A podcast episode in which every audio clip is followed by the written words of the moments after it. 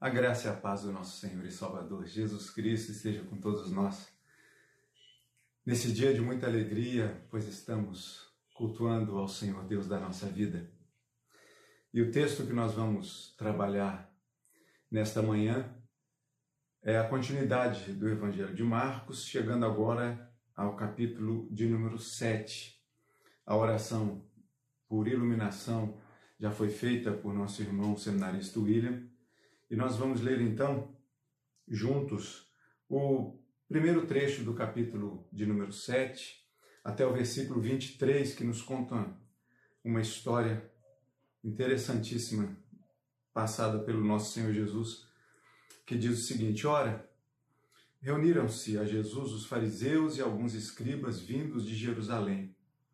E vendo que alguns dos discípulos dele comiam pão com as mãos impuras, isto é, por lavar, Pois os fariseus e todos os judeus, observando a tradição dos anciãos, não comem sem lavar cuidadosamente as mãos. Quando voltam da praça, não comem sem se aspergirem, e há muitas outras coisas que receberam para observar, como a lavagem de copos, jarros e vasos de metal e camas. Interpelaram-no os fariseus e os escribas: Por que não andam os teus discípulos de conformidade com a tradição dos anciãos? Mas comem com as mãos por lavar? Respondeu-lhes: Bem profetizou Isaías a respeito de vós, hipócritas, como está escrito: Esse povo honra-me com os lábios, mas o seu coração está longe de mim. E em vão me adoram, ensinando doutrinas que são preceitos de homens. Negligenciando o mandamento de Deus, guardais a tradição dos homens. E disse-lhes ainda: jeitosamente rejeitais o preceito de Deus para guardardes a vossa própria tradição. Pois Moisés disse: Honra teu pai e a tua mãe. E quem, diz, quem maldisser a seu pai ou a sua mãe, seja punido de morte. Vós, porém, dizeis: Se um homem disser a seu pai ou a sua mãe, aquilo que poderias aproveitar de mim é corbã, isto é, oferta para o Senhor, então o dispensais de fazer qualquer coisa em favor do seu pai ou de sua mãe, invalidando a palavra de Deus pela vossa própria tradição que vós mesmos transmitistes e fazeis muitas outras coisas semelhantes. Convocando ele de novo a multidão, disse-lhes: Ouvi-me todos e entendei. Agora, a parte interessante desse texto vamos trabalhar nela.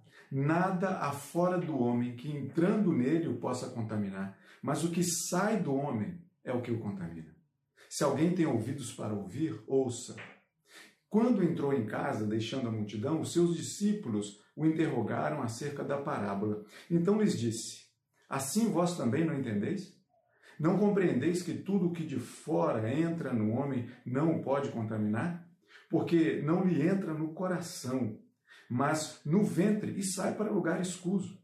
E assim considerou ele puros todos os alimentos. E dizia: O que sai do homem, isso é o que o contamina. Porque de dentro do coração dos homens é que procedem os maus desígnios, a prostituição, os furtos, os homicídios, os adultérios, a avareza, as malícias, o dolo, a lascívia, a inveja, a blasfêmia, a soberba, a loucura. Ora, todos estes males vêm de dentro e contaminam o homem. Louvado seja o nome do Senhor pela sua palavra. Irmãos, quando nós falamos aqui de, de lavar as mãos, e a gente percebeu nesse texto que Jesus estava sendo é, acusado disso, porque na verdade acusavam os discípulos dele. Mas na verdade não queriam, na verdade, atingir os seus discípulos, queriam atingir o próprio Jesus. Então, aquela fala dos escribas e fariseus perguntando ali por que, que seus discípulos não lavam a mão conforme a tradição dos anciãos, conforme aquilo que nós fomos ensinados a fazer, não estavam querendo então acusar os discípulos de Jesus, mas estavam querendo acusar o próprio Jesus. Então, quando nós temos aqui essa fala, e Jesus aqui então interpelando os judeus, dizendo que, que eles estavam considerando as tradições humanas esquecendo dos mandamentos de Deus, a gente percebe aqui que não se trata de forma alguma de nenhuma questão de higiene. Porque a gente sabe muito bem a importância de se lavar as mãos e, e ter uma boa e perfeita higiene do nosso corpo. Isso é bom para a nossa saúde, inclusive. Mas o fato aqui não era especificamente este. O fato aqui era que ah, os fariseus e os escribas eles estavam colocando acima do mandamento de Deus uma tradição humana.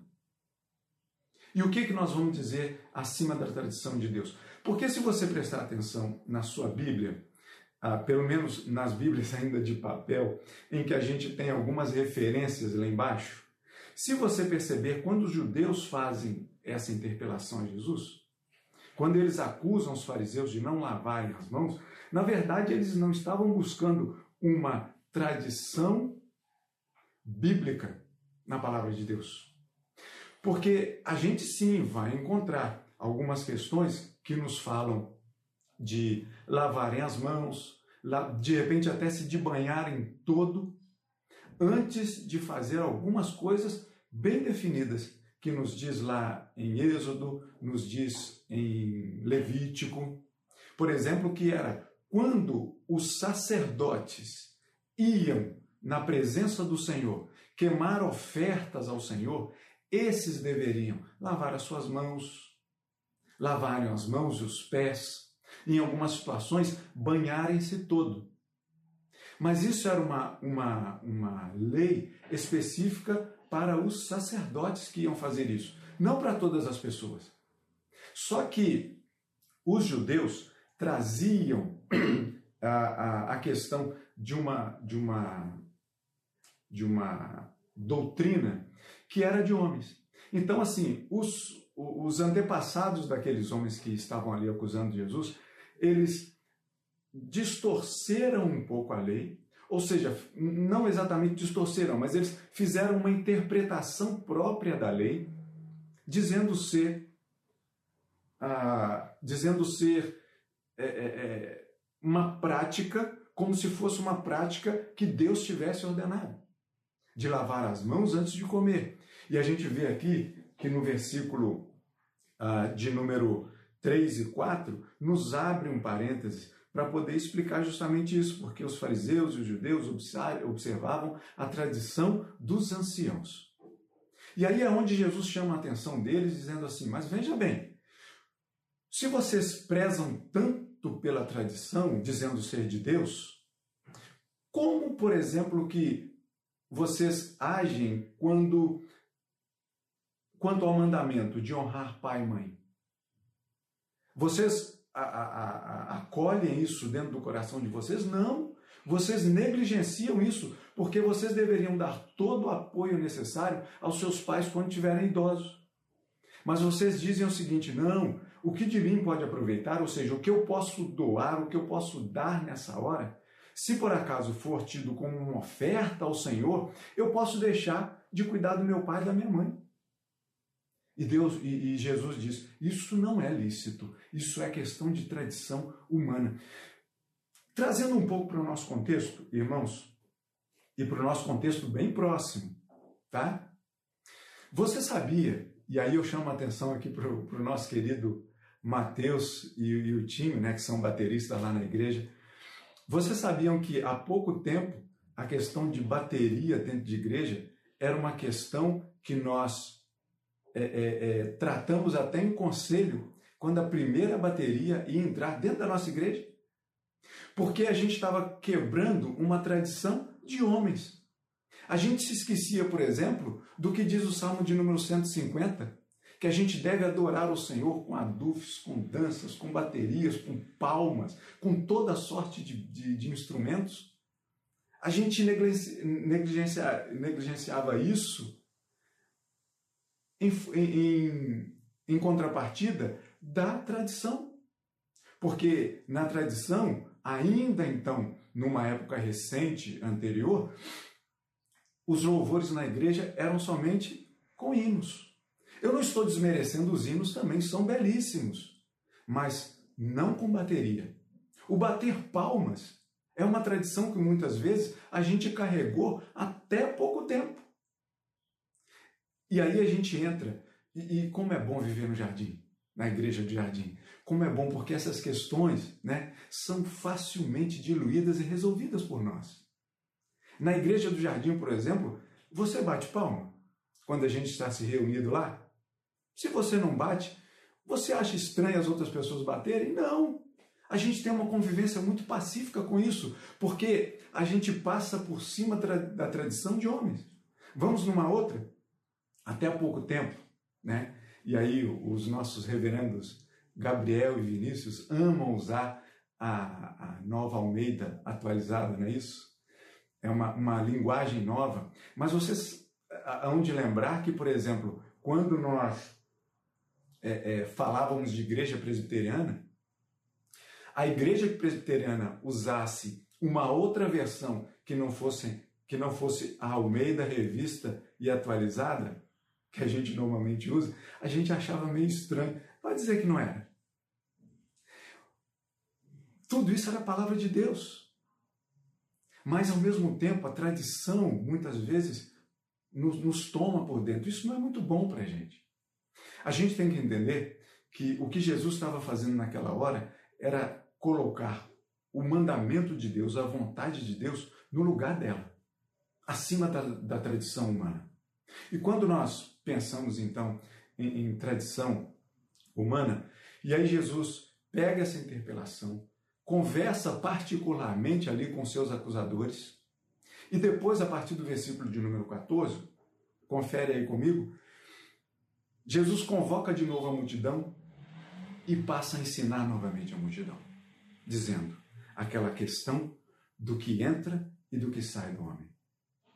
E aí o legalista, o, o, o, o doutrinador, aquele que é bem legalista, poderia pegar uma questão de hoje, por exemplo, e dizer assim: não, Jesus está errado. Porque o que entra no coração, na, o que entra no homem, o contamina sim.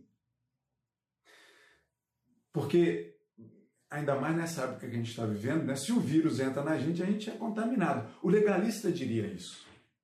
Mas a gente tem que entender que Jesus não está querendo dizer disso. Jesus estava falando do comer com as mãos por lavar, que os discípulos estavam fazendo. E aí, quando nós então entendemos essa situação, Jesus vai, chama a multidão novamente e diz assim: gente, o que entra no homem não pode contaminar. Mas o que sai do homem o contamina. E aí a gente vê né, essa questão aí que Jesus diz: olha, porque o que entra no coração, o que entra dentro do homem, e ali estavam falando, a gente não pode se esquecer disso, que o contexto ali era de comida. Comida. Então é só você pensar na sua forma fisiológica. O que você come vai para lugar escuso, né? Aqui Jesus, a, a, o evangelista Marcos a gente tem essa tradução aqui de uma, de uma forma muito é, é, polida, de uma forma muito educada, mas você sabe o que Jesus estava querendo dizer ali, né? O que entra de alimento na boca do homem não vai para o coração, vai para o seu trato intestinal, o organismo pega ali o, o que tem e depois você sabe qual é o destino dele. É a descarga do vaso. É isso que Jesus estava dizendo. Mas aí Jesus chama a atenção para o que sai do homem. Porque você lembra também que em outra parte da palavra nos diz que o, o, a boca fala do que o coração está cheio, lembra? Então, se o coração está cheio de maus desígnios, prostituição, furtos, homicídios, adultérios, avareza, malícias, dolo, lascívia, inveja, blasfêmia, soberba, loucura, se o nosso coração estiver cheio disso, isso vai nos contaminar em primeiro lugar e depois também vai contaminar os outros que nós falamos com eles. Isso não podemos deixar acontecer. O nosso coração tem que ser um coração segundo o coração de Deus. Lembram que o que Deus falou de Davi? Um homem segundo o coração de Deus, assim também deve ser o nosso coração. Buscar as coisas boas, buscar a vontade de Deus sobre a nossa vida e aplicar essa vontade sobre qualquer tradição neste mundo. Se a tradição for de homens, irmãos, nós devemos passar por cima disso e colocar a vontade de Deus. Não vamos também banalizar toda e qualquer, toda e qualquer tradição. Não é isso. A tradição, a nossa história é importante. Há de se, de, de se ter atenção a isso. A gente só não pode colocar a nossa tradição, a nossa história, acima da história de Deus na nossa vida. Quando nós falamos de, de dessa coisa de, de, de entrar e sair de dentro da nossa vida, domingo passado, domingo passado, é, à tarde, eu recebi uma ligação de um antigo amigo. E ele me autorizou que dissesse isso. E eu vou dizer aqui bem resumidamente para vocês.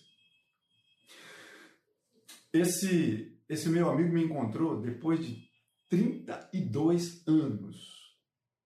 32 anos. Ele me encontrou na Hércules, famoso Bauru, que a gente tratava você tão carinhosamente. Mas esse, esse meu amigo, ele me encontrou e a gente se falou durante quase uma hora no domingo à tarde.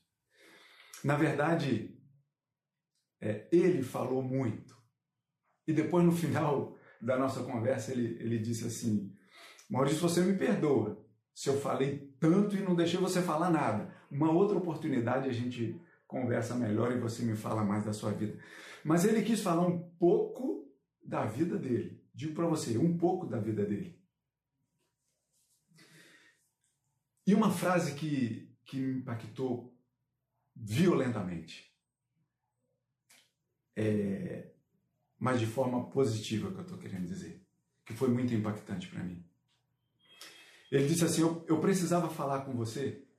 Quando eu, quando eu descobri você, eu precisei, de alguma maneira, descobrir seu telefone e falar com você. Porque quando eu descobri que você era um pastor, aí que aumentou a minha vontade de falar com você. E aí ele me disse o seguinte: Deus me resgatou do inferno e me deu nova oportunidade de vida. No final da nossa conversa, ele estava chorando de um lado, estava chorando do outro, eu estava orando por ele. E ele falou que na primeira oportunidade que tiver, ele mora lá no Mato Grosso, Mato Grosso do Sul, alguma coisa desse tipo. É um desses dois estados que a gente sempre confunde aí. Pelo menos nós, eu que não sou da parte de geografia exatamente, né? Mas é num desses dois estados que ele mora e ele falou que numa oportunidade que ele puder estar conosco, ele conta um pouco da história dele. E a gente vai entender o que ele quis dizer com resgatou a ele do inferno e deu nova oportunidade de vida. Porque, e a parte, por que, que eu estou trazendo esse exemplo? Porque, literalmente, ele vivia no inferno. Aqui na terra, mas ele vivia no inferno. Com o coração cheio de muitas coisas dessas aqui. Mas no momento da vida dele, o Senhor Jesus chegou e resgatou aquele coração, literalmente, do inferno. Só que 32 anos de vida, ou melhor, né? agora liberando os 50, que nós somos mais ou menos da mesma idade, ele teve quase que uma vida inteira vivida no inferno. E aí vocês imaginam como é o linguajar de uma pessoa que vive no inferno? E aí, quando ele então falava de Deus, que resgatou a vida dele do inferno, não é como exatamente um virar de chave para todo um contexto que ele carregava. A linguagem dele ainda continuava e ainda continua um pouco, talvez, imaginemos, um pouco pesada para a gente ouvir, a gente, a gente que está acostumado, de repente, a, a, a, ter uma, uma questão de linguajar, né? mas até de repente rebuscado. Mas veja bem, o Senhor ouve um coração sincero. Não é um coração de palavras bonitas. E eu não vou reproduzir aqui a forma como ele dizia de Deus ser extraordinário na vida dele. Não vou dizer para vocês, mas o que eu posso dizer para vocês é que o que eu senti de dentro do coração daquele homem foi um coração resgatado, acima das tradições humanas. O que de repente palavras brotadas de um coração que realmente que, que realmente é um coração resgatado por Deus. Ainda que o linguajar seja um pouco estranho para a gente ouvir, eu entendo que ali houve um resgate de vida. E é isso que Jesus faz conosco. O que Jesus faz conosco é tomar as nossas tradições e colocar elas num túmulo e colocar a vontade de Deus sobre a nossa vida. Porque vivamos as nossas tradições debaixo da vontade de Deus. Porque o Senhor Jesus mesmo vai dizer que aquilo que entra, aquilo que o homem come, e essas questões aí você pode, por exemplo, perceber em Atos, quando Paulo vai dizer da questão da, da circuncisão,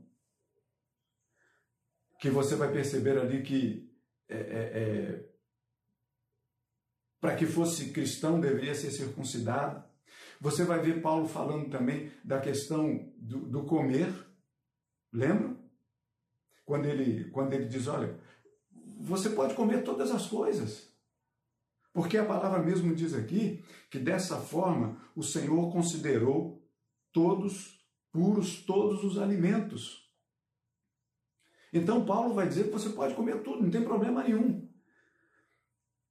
naquela questão ali do pode comer, não pode comer, tem que ser circuncidado para pertencer ao povo de Deus, porque senão não pode ser salvo. Como assim?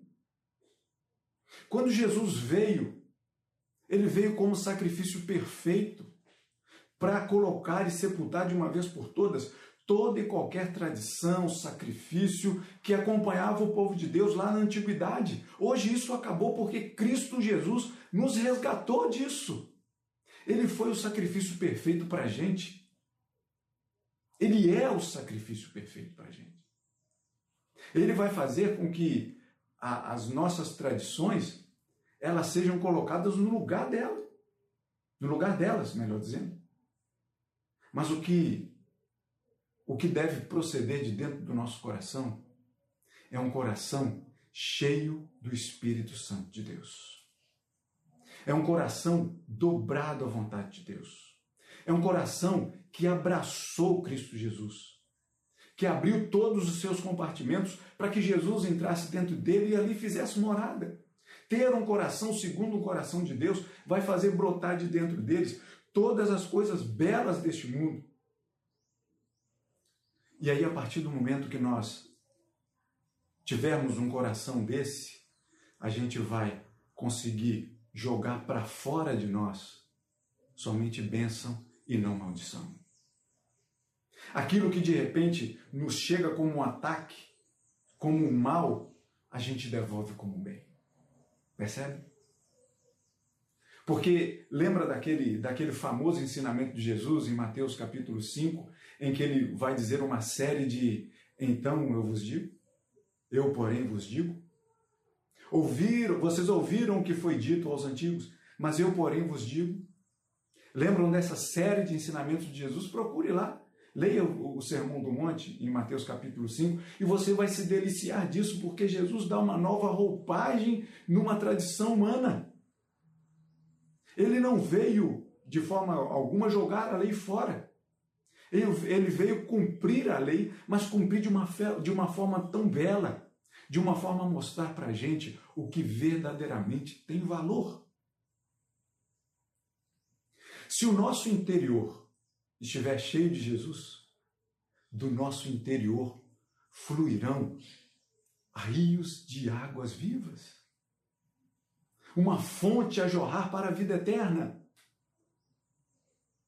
Irmãos, deixemos então as tradições falarem a voz dela, mas ouçamos, na verdade, e em primeiro lugar, a vontade e a voz de Deus sobre o nosso entendimento, sobre a nossa vida, sobre o nosso coração. E aí então, a gente vai entender o que Jesus fecha esse texto dizendo: olha, todos esses males, aquele coração que não é ainda de Deus, vem de dentro e contamina o homem. Não nos deixemos contaminar com as coisas do mundo, irmãos. Deixa o Espírito Santo de Deus encher o nosso coração. Deixa o Espírito Santo de Deus encher a nossa vida.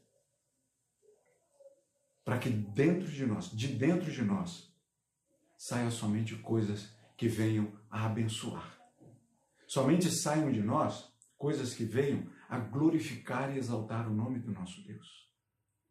Aquele que fez com que a gente, ainda que não tenhamos uma higiene e comamos o alimento sem lavar as nossas mãos, o Senhor é poderoso para fazer que esse alimento nos nutra, para que a gente tenha mais força para glorificar e dizer da palavra dele a todos os povos. Irmãos amados de Deus, tratemos do nosso coração. Tenhamos o Senhor Jesus dentro do nosso coração. Para que do nosso coração justamente saiam somente, saia somente coisas boas. Não nos deixemos contaminar com falas, ou de repente não nos deixemos contaminar com, com palavras que de repente vêm até nos atingir. Não deixemos criar nenhum tipo de raiz de amargura dentro do nosso coração. Porque uma vez que nós tenhamos isso aqui dentro de nós, daqui não vai sair coisa boa. Mas deixe o Senhor Jesus resgatar o seu coração, tratar do seu coração, tratar da sua vida. Deixa a palavra de Deus ser o árbitro no seu coração. Tenha o Senhor Jesus contigo o tempo todo. Faça do seu coração morada do Espírito Santo. Porque aí a gente vai ter um coração agradável na presença do Senhor. E a gente vai fazer somente as coisas boas, agradáveis e perfeitas, ainda que sejamos imperfeitos, mas o nosso coração vai ter uma inclinação a fazer somente o que é bom. Por isso, esse ensinamento de Jesus, vamos deixar um pouco a nossa tradição de lado e vamos colocar somente a vontade de Deus dentro de nós. Que Deus assim nos abençoe. Que Deus faça uma faxina dentro do, da nossa vida, dentro do nosso coração. Deixa Ele plantar ali somente coisa boa Busque isso com a intensidade do seu coração e viva feliz. Que assim o Senhor nos abençoe e guarde. Vamos orar. Senhor Deus bendito e amado, nós agradecemos ao Senhor por termos a oportunidade de lermos a tua palavra, de falarmos dela, de meditarmos sobre ela. E pedimos ao Senhor, Pai, que o nosso coração não seja um coração hipócrita, um coração que louve ao Senhor tão somente através dos nossos lábios, mas que, que a nossa vida por inteiro glorifique, exalte e bendiga o nome do Senhor. Guarda a nossa vida, cuida dela, Senhor, de acordo com a Sua vontade, para que nada em nós seja de acordo com as tradições humanas, mas que seja de acordo somente com a vontade de Deus. É a oração que nós fazemos, gratos em nome de Cristo Jesus. E que a graça do nosso Senhor e Salvador Jesus Cristo o amor de Deus, o nosso eterno e único Pai, e as consolações, o fruto e a direção do Santo Espírito de Deus repousem sobre vós, Igreja amada do Senhor, e sobre todo o povo de Deus espalhado pela face da terra, não somente hoje, mas pelos séculos dos séculos. Amém e amém.